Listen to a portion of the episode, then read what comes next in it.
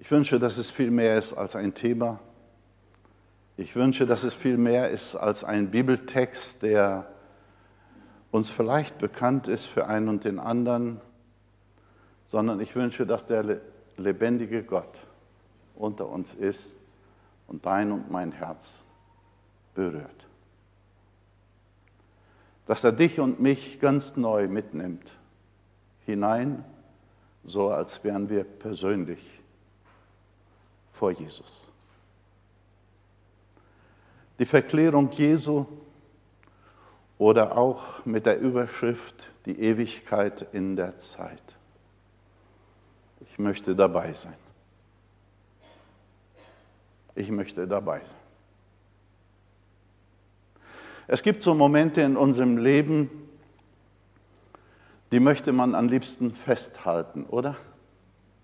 Kannst du dich an Gelegenheiten, Momente erinnern, die du sagst, die möchte ich festhalten? Hier will ich bleiben, hier will ich nicht weg. Ich will nicht zurück wieder in den normalen Alltag, sondern ich möchte diese Momente festhalten. Es sind Momente, die einen vielleicht ganz besonders beeindrucken, Momente, die einen verändern, Momente, die einen motivieren, Momente, die einen geistliche Frische geben, wie eine Person vor kurzer, vor ein paar Tagen in Brasilien zu mir sagte, als ihr meine Mutter besucht habt und sie kam noch nicht zur Gemeinde, da und uns eine Bibel geschenkt habt und sie ging dann zum Gottesdienst und als sie zum Gottesdienst ging, dann war es, als ob ein Strom, wie die Wasserfälle von Foz de Iguaçu, hast du schon mal gesehen? Meine Seele wurde gewaschen. Meine Seele wurde gewaschen, so sagte sie es mit strahlenden Augen. Das war die Tochter, die uns das vor ein paar Tagen, vor ein paar Wochen erzählt hat. Ich kannte die Geschichte nicht. Es gibt so Momente, die wir gerne festhalten möchten und in Brasilien, wir waren ja jetzt zwei Monate und 15 Tage äh, und 10 Tage, Rentner dürfen das. Und in Brasilien und anderthalb Monate war es keine Rente, sondern war es Arbeit dort in der Gemeinde, die wir auch bewusst mitgestaltet haben, haben es gerne gemacht, manchmal auch an unsere Grenzen gekommen, nicht nur, weil es beinahe 40 Grad im Schatten war und manchmal gefühlt 50 Grad. Ja, es waren auch nicht die Momente, nicht die Hitze oder auch nicht die Momente, wo wir dann ein paar Wochen später so viel Kälte erlebt haben im Süden Brasiliens. Da wird es ja auch kalt, dass wir gefroren haben und ich dann krampfhaft nach einem kleinen Heizkörper gesucht habe, habe Gott sei Dank einen gefunden und ich habe gesehen, die Lichter brennen überall in der Wohnung, also kann ich den auch anmachen. Also wenn Strom schon so gebraucht wird überall, dann kann ich den auch anmachen.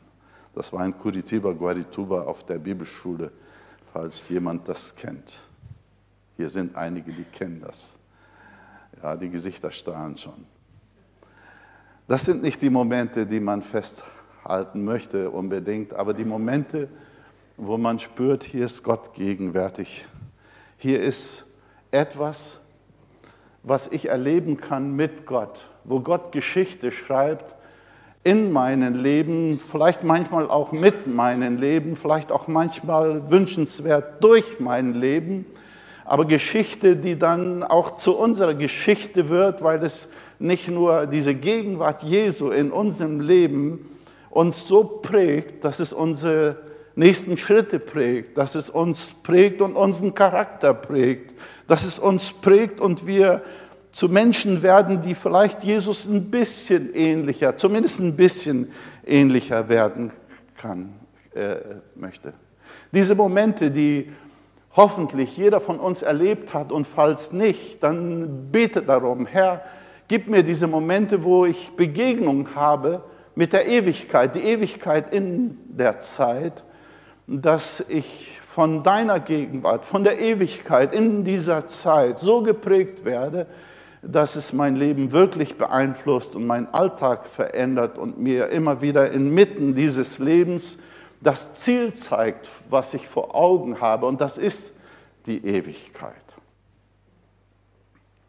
Wer nicht dabei ist, das heißt, wer es nicht erlebt hat oder wer, wie wir jetzt in Brasilien, die Kälte, die, die Hitze, aber dann besonders die Erlebnisse mit Gott, die wir gemacht haben, auch in diese zwei Monate und zehn Tage, wer nicht dabei war, kann es nicht nachvollziehen. Kann es nicht nachvollziehen.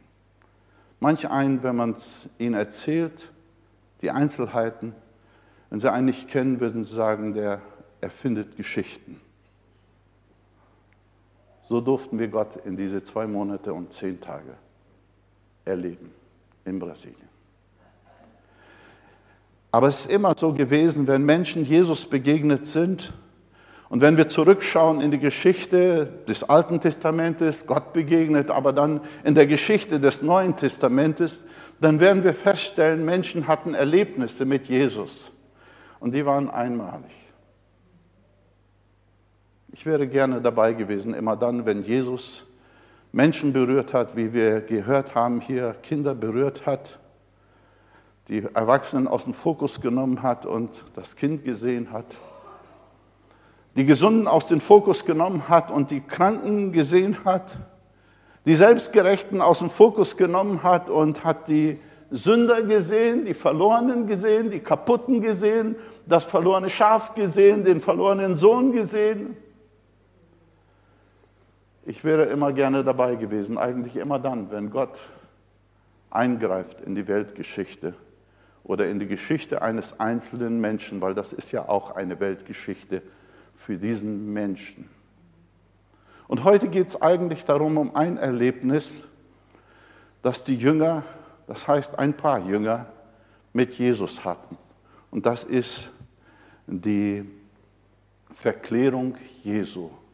Wir sehen jetzt und lesen, können den Text mitverfolgen auf den Beamer aus Matthäus Kapitel 17, Vers 1 bis 4.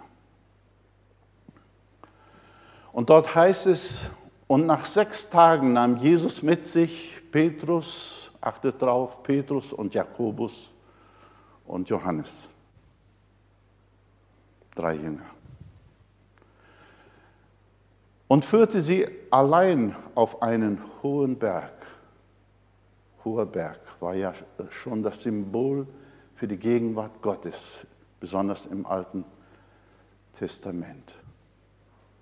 Er wurde verklärt vor ihren Augen, vor ihnen, und sein Angesicht leuchtete wie die Sonne. Sein Angesicht leuchtete wie die Sonne, Jesu Angesicht. Und seine Kleider wurden weiß wie das Licht. Und siehe, da erschienen ihnen Mose und Elia und die redeten mit Petrus, aber antwortete, aber, antwort, aber antwortete und sprach zu Jesus, Herr, hier ist gut sein. Petrus antwortete, willst du, so will ich dir drei Hütten bauen, dir eine, Mose eine und Elia eine. Was für ein Erlebnis. Ich möchte dazu sagen oder die Frage stellen, was würden wir empfinden, wenn wir solch ein massives Erlebnis hätten? Oder was haben wir empfunden oder was werden wir empfinden, wenn Jesus so ganz persönlich vor uns steht? Wenn er uns mitnimmt heraus aus unserem Alltag und wir dann die Ewigkeit sehen, das Ewige sehen. Wir werden heute so überflutet von Eindrücken, von Dingen, die uns umgeben, so dass wir das eigentliche, das Wesentliche von Unwesentlichen von den Nebensächlichkeiten kaum noch unterscheiden. Stimmt das? Wir werden so beeindruckt oder manchmal erdrückt sogar durch Dinge, die uns umgeben, dass wir Gott inmitten unseres Alltags nicht mehr sehen, nicht mehr erkennen, nicht mehr wahrnehmen. Wir werden so übertönt von den Stimmen in dieser Welt, dass wir die eigentliche sanfte, ich sage bewusst sanfte Stimme Jesu kaum noch hören, überhören. Unsere Welt ist immer lauter geworden. Und wenn ich an Brasilien denke, die Gottesdienste, die wir dort erlebt haben, viel Schönes erlebt haben, aber wir haben so manch einen Gottesdienst erlebt, wo man Ohrstöpsel braucht. Es wird scheinbar nicht nur die Welt lauter, sondern auch die Gottesdienste manchmal in einer Lautstärke, dass du sagst, ich kriege Gehör, ein Gehörschaden. Wir halten die Stille scheinbar kaum noch aus. Ich weiß, wovon ich rede. Ich äh, bin auch keiner, der so gerne die Stille hat. Es muss immer was los sein. Ich glaube, das, was die Jünger hier erlebt haben, war an erster Stelle einmal eine Überraschung gewesen für sie. Jesus nimmt Petrus, Jakobus und Johannes mit. Petrus, Jakobus und Johannes. Erinnert ihr euch? In Gethsemane war es dann auch so. Da wurden auch diese drei mitgenommen. Petrus, Johannes und Jakobus.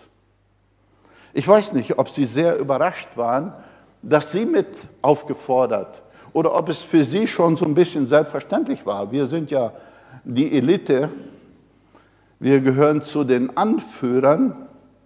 Ich würde Jesus gerne fragen, warum hast du die drei mitgenommen und nicht die anderen? Wir haben keine Antwort darauf. Aber doch könnten wir uns die Frage stellen, warum wird der eine mitgenommen, der andere nicht? Warum ist der eine dabei und der Thomas verpasst die Auferstehung Jesu? Warum, warum, warum? Nun, wir können nur für uns persönliche Antworten immer wieder suchen und finden, warum wir manchmal nicht dabei waren, warum wir manchmal nicht mitgenommen worden sind, warum wir manchmal nicht den Segen Gottes erlebt haben in einem Gottesdienst, weil wir vielleicht zu Hause waren. Oder weil wir uns nicht Zeit genommen haben für den lebendigen Gott. Oder weil wir seine Stimme überhört haben. Nun, die Gründe gibt es viel. Ja, ich wäre gerne dabei gewesen. Einer von denen kann ruhig in der Reihenfolge sein. Petrus, Jakobus, Johannes und Norberto. Wie heißt du? Wärst du auch gerne dabei? Einfach, wo Jesus sagt, komm mit. Komm mit, ich will dir so ein bisschen in dieser Zeit die Ewigkeit hineinbringen.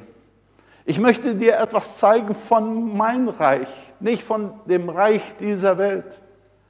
Ich möchte dir die himmlische Atmosphäre zeigen. Mitten hinein in dieser gemachten Atmosphäre unserer vergänglichen, hektischen Zeit voller Sorgen, voller Nöte und Kämpfe, voller Grenzen, die wir erleben in unserem Leben. Ich möchte dich mitnehmen ich weiß nicht, wie oft du dabei warst. Ich meine, wo Jesus dich mitgenommen hat, wo du ihn erleben konntest, vielleicht in deiner Kindheit schon, wo Gott sich dir in einer ganz besonderen Art und Weise offenbart hat, wo er gezeigt hat, ich liebe dich, ich denke an dich, ich sende meinen Engel aus, um dich zu schützen, um dich zu führen, um dich durchzutragen durch das Tal dieser Erde. Ich gehe mit dir. Der gute Hirte, kennst den 23. Psalm. Er führt uns, führt uns und dann, wenn wir plötzlich durch das Tal gehen, wenn wir in dieser Welt leben, wo es voller Sorgen und Nöte sind, dann sagt er, ich gehe mit, ich gehe mit. Ich bin mit dir auf den stürmigen Meer des Lebens. Ich bin mit dir, wenn unter dir die Erde auseinandergeht, wie es zurzeit in Ländern passiert wo von unten die Leute ihre Häuser verlassen müssen. Ich gehe mit dir. Wie oft hast du das erlebt in deinem Leben? Wie oft Bist du bereit dafür? In wie oft hörst du die Stimme, wo Jesus sagt, komm, komm, komm heraus. Wie heißt du? Komm heraus aus deinem Alltag. Ich möchte dich führen. Ich möchte dir zeigen, es gibt viel mehr als das, was du siehst. Es gibt viel mehr als das, was du erlebt hast in deinem Leben. Es gibt einfach viel mehr. Der Himmel ist größer. Schau dir die Sterne an am Himmel. Schau dir alles an, was ich geschaffen habe. Es gibt viel mehr für dich. Wie viel hast du erlebt mit Jesus? Wie viel erlebst du mit Jesus in deinem Alltag? Wie präsent ist Gott in deinen Alltag? Kann er dich mitnehmen?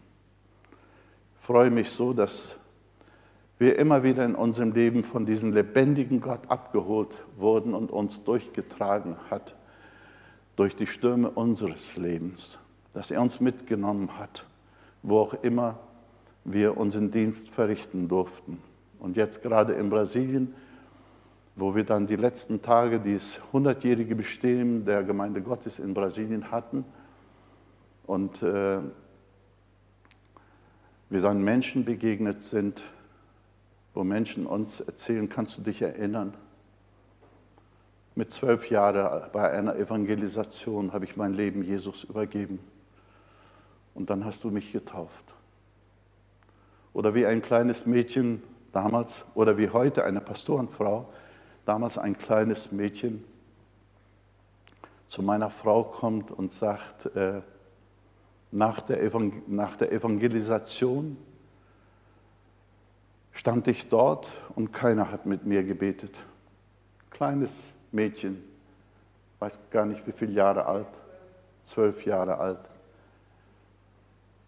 Keiner hat mich gesehen. Es wurde mit den vielen anderen Menschen gebetet, die nach vorne kamen. Aber keiner hat mich gesehen. Und wir waren damals ganz jung, wirklich jung noch, aus Deutschland nach Brasilien gekommen, 24, 25 Jahre alt. Meine Frau konnte noch kein Portugiesisch und sie sieht dieses kleine Mädchen und geht hin und fragt, kannst du Deutsch verstehen? Und sie sagt ja. Und sie sagt, ich möchte so gerne mein Leben Jesus übergeben. Heute ist sie eine Pastorenfrau. Solche Erlebnisse hatten wir massenhaft in den vergangenen Tagen, wo man sieht, wie der Samen aufgegangen ist. Und wenn wir zurückschauen, du zurückschaust in dein Leben, ich wünsche, dass du immer wieder diese Momente in deinem Leben gesehen hast oder siehst, wo Gott dich mitgenommen hat, Jesus dich mitgenommen hat auf diesen hohen Berg, auf den Ort der Begegnung mit der Ewigkeit und dass diese Begegnung dich durchträgt. Die Jünger waren dort auf diesem Berg gewesen mit, den, mit Jesus, Petrus, Jakobus, Johannes. Und wisst ihr, was sie erlebt haben? Sie haben plötzlich nicht nur diesen Gott, äh, diesen Jesus, Messias gesehen, nicht nur seine Menschlichkeit, plötzlich haben sie die Gottheit gesehen in einer Form, wie sie es vielleicht nicht erwartet hätten. Das muss etwas mit ihnen gemacht haben. Stellt euch vor, Jesus wäre hier bei uns und wir hätten ihn erlebt als den Sohn von. Und wir hätten ihn erlebt auf den Straßen unserer Erde, in den Alltag unseres Lebens. Und er sagt, ich bin der Messias. Ja, sie haben das geglaubt und haben vieles erlebt mit Gott, aber so richtig packen konnten sie das nicht. Dieses Erlebnis dürfte ihnen ein Bewusstsein von der Gottheit Jesu gegeben haben, wie kaum etwas anderes. Mehr als jedes Wunder, mehr als jede Heilung, die sie erlebt haben, war bestimmt das gewesen. Jetzt erleben sie noch etwas und dort heißt es auf diesem Text, in diesem Text, sie haben dort gesprochen. Und zwar, ich brauche den anderen Text, den vorigen. Und äh, sie haben dort gesprochen mit Elia, mit Mose und Elia. Erstmal, ich würde gerne wissen, was habt ihr so erzählt? Was habt ihr gesprochen? Äh, haben Sie vielleicht die Frage gestellt, äh, warst du es wirklich, der damals das Volk durch die Wüste geführt hat? Warst du es wirklich? Sind diese Geschichten alle wirklich wahr? Wir haben sie gehört, aber so richtig packen können wir das nicht. Das können wir auch nicht so ganz glauben. Aber äh, und dann erleben sie Mose und Elia in einer Form, und ich möchte mal sagen, das gab ihnen ein, das nimmt ihnen den Zweifel über die biblischen Geschichte, über die Geschichte Gottes mit den Menschen.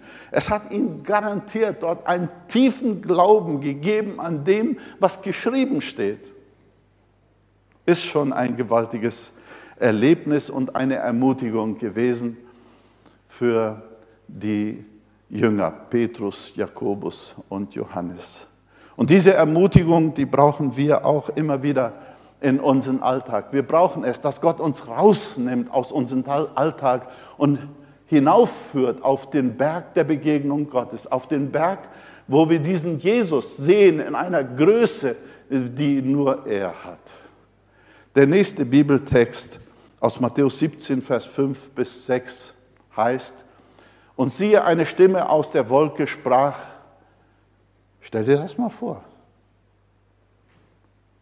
Dort gab es noch keine mächtigen Lautsprecher wie in der heutigen Zeit. Ne? Diese ganze Technik, die wir heute haben, das äh, war noch nicht. Und dann plötzlich spricht der Himmel. Aber auch das hatten sie ja auch schon erlebt ne, bei der Taufe. Und jetzt kam es wieder. Dies ist mein lieber Sohn, an dem ich wohlgefallen habe. Gott hat wohlgefallen, der Vater an den Sohn. Und Gott der Vater, Gott der Sohn wird wohlgefallen an uns haben, wenn wir ihn hören, wenn wir Jesus hören. Das heißt, an dem ich wohlgefallen habe, den sollt ihr hören. Als das die Jünger hörten, fielen sie auf ihr Angesicht und fürchteten sich sehr.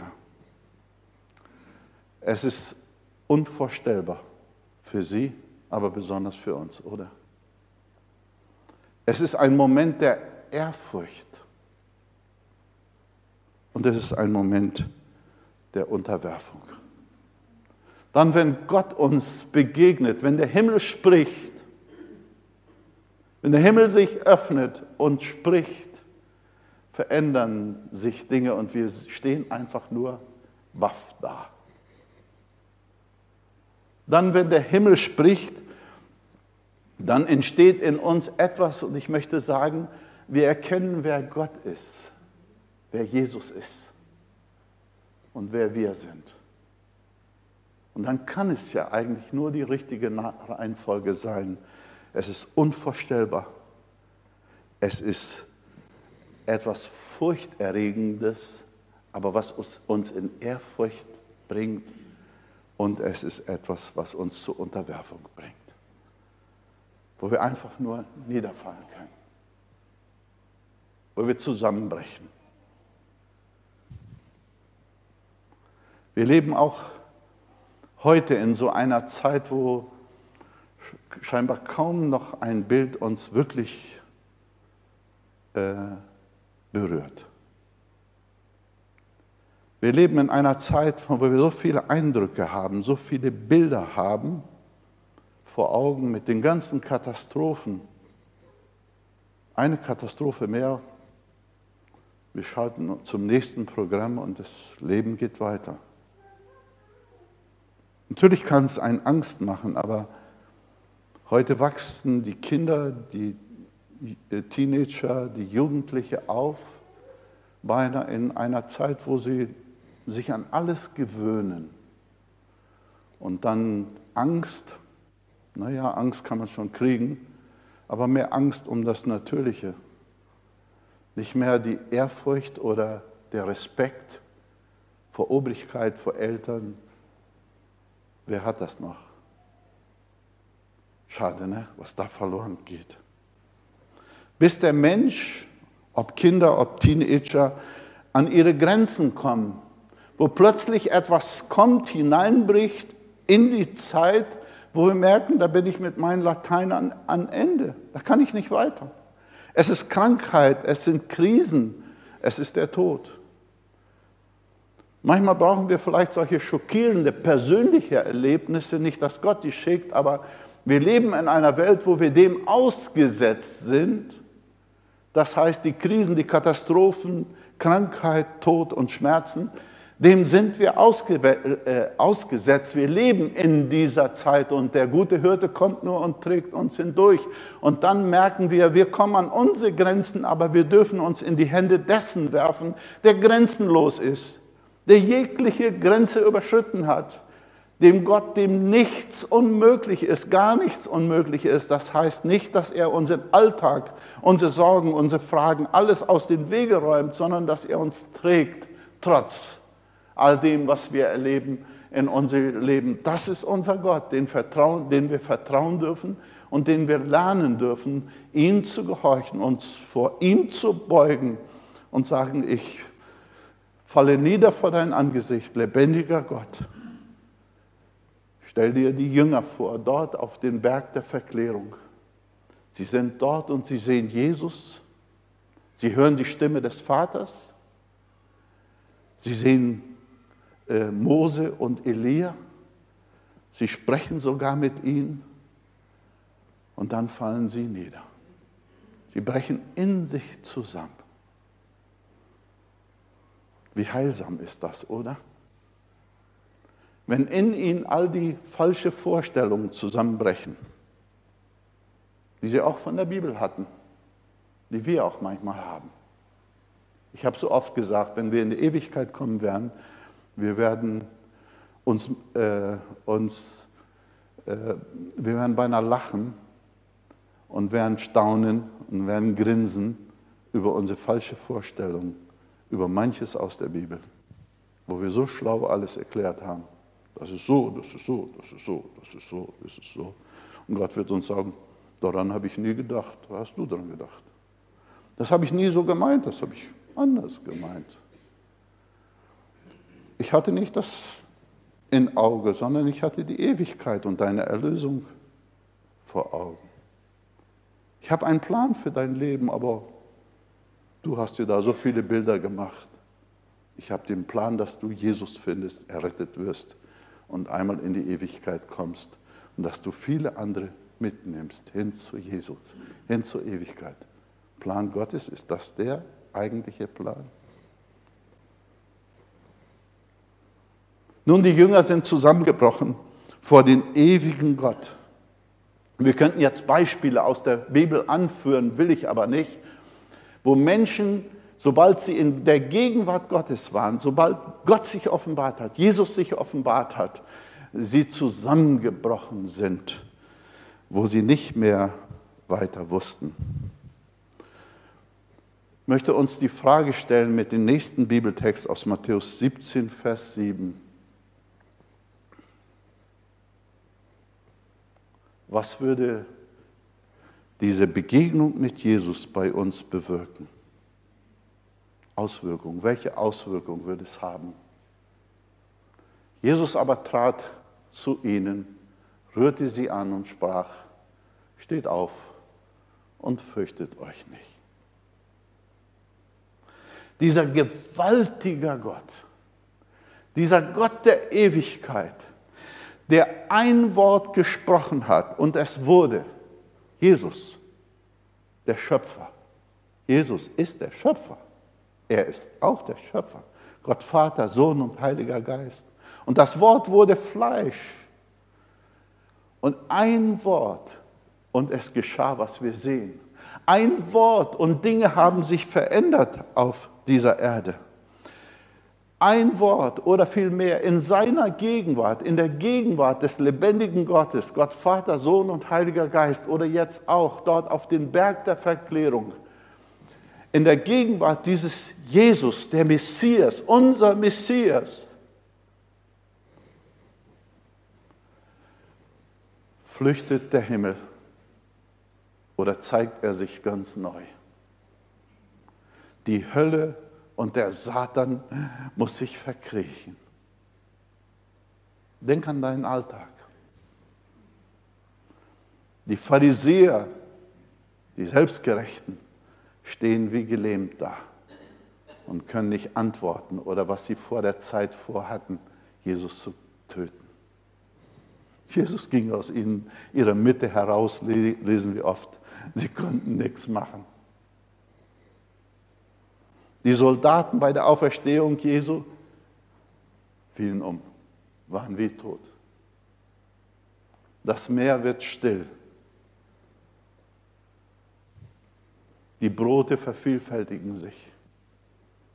Die Krankheit muss weichen. Besessene werden frei.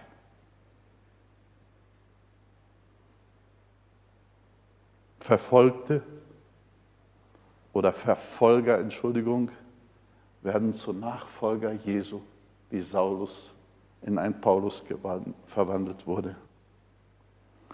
Unzählige Menschen stehen im Dienste des Evangeliums, auch heute, wo der Samen einmal aufgestreut wurde. Ein Zwölfjähriger oder ein, ein, ich weiß nicht, wie alt er war, der immer eingestiegen ist in Panambi, Rio Grande do Sul, im Bus, nur weil er mit dem Bus mitfahren wollte, zur Gemeinde kommen.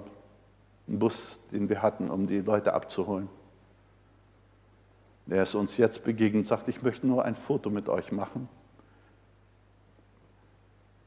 Und er sagte, das hat mich zu Jesus geführt. Er ist heute Pastor, wie viele andere. Wir brauchen diesen lebendigen Gott in unserem Alltag, in unserem Leben, der uns berührt, der uns aufrichtet, wie Jesus hier das eigentliche Geschenk, was er ihm gegeben hat, was ihn verändert hat, war der Friede Gottes, der sie erfüllt hat. Ich hätte es gerne gespürt, was die gespürt haben, als sie dort mit Jesus und dann mit äh, Mose und Elia waren, was für ein Frieden diese himmlische Welt hat. Ein Frieden, den uns die Welt nicht geben kann. Ein Frieden, den sie in dieser Welt nicht kannten und wir auch nicht kennen. Der Frieden in der Gegenwart des lebendigen Gottes. Oder dann der Segen, der von ihnen ausging, von Jesus aus. Wo sie plötzlich unter einen Segenstrom standen oder knieten oder noch niedergebeugt waren, ein wenig voller Angst. Und diese Hand Jesu, die ihn zerschmettern könnte, wie Gott es könnte, streckt sich aus, bildlich gesprochen jetzt. Ich weiß nicht, wie es war dort auf dem Berg der Verklärung. Er berührt sie und segnet sie. Und schließlich bringt er ihnen Heilung. Und zwar nicht nur, ich meine jetzt nicht den Körper, sondern die Seele. Was für eine Heilung die erlebt haben werden dort in der Gegenwart Jesu, ist unwahrscheinlich. Und dann der Text aus Matthäus Kapitel 17, Vers 8. Und dort heißt es, und als sie ihre Augen, ihre Augen wieder aufgingen, wo sie von diesem Berg der Verklärung, wo plötzlich diese andere Dimension, die zeitliche Dimension wieder eingebrochen ist, von der Ewigkeit in die Zeit. Ich habe oft gesagt, wo ist Gott? Gott lebt nur in einer anderen Dimension. Dimension. Er ist hier. Gott Vater, Sohn und Heiliger Geist. Wenn Jesus uns jetzt mitnehmen wollte auf den Berg der Verklärung, braucht er nur so machen. Und wir würden sehen, wie wir umgeben sind, nicht nur von Elia und Mose, sondern von den Engel Gottes und von den dreieinigen Gott. Und dann, als sie wieder dies, diese äh, dieses Erlebnis vorbei war auf den Berg der Verklärung, sahen sie nichts, niemand außer Jesus. Ist das eine Botschaft für uns? Viele Dinge in unserem Leben beeindrucken uns.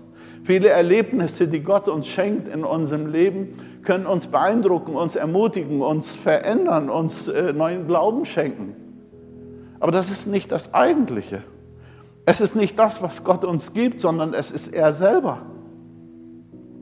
Es ist nicht das, was wir brauchen in unserem Alltag, um in dieser Welt zu äh, überleben, sondern es ist das, was wir brauchen, um in die Ewigkeit einmal anzukommen, um dort zu sein bei ihm. Das brauchen wir in dieser Zeit. Und sie sahen nichts, niemand als Jesus allein. Möchtest du darum bitten, Herr, hilf mir, wenn ich in den Alltag meines Lebens so eingetaucht bin, wenn der Alltag mich erdrücken kann, ich wach morgens auf und ich werde schon so halb erdrückt, weil ich vielleicht einen Albtraum hatte in der Nacht. Weil ich vielleicht Sorgen habe, wie ich den Tag überwältigen werde. Weil, weil vielleicht Nöte, Krankheiten oder was auch immer oder finanzielle Schwierigkeiten oder familiäre Probleme vor mir stehen, wo ich nicht weiß, wie soll es weitergehen. Und ich sehe niemand als Jesus allein. Und dann, wenn das passiert, dass wir Jesus sehen in den Alltag unseres Lebens, dass er uns rausnimmt aus unserem Alltag, aus unseren Nöten, aus unseren Kämpfen, aus unseren Zweifeln, aus unseren Sorgen und ihn sehen, dann sagt er, ich bin doch da.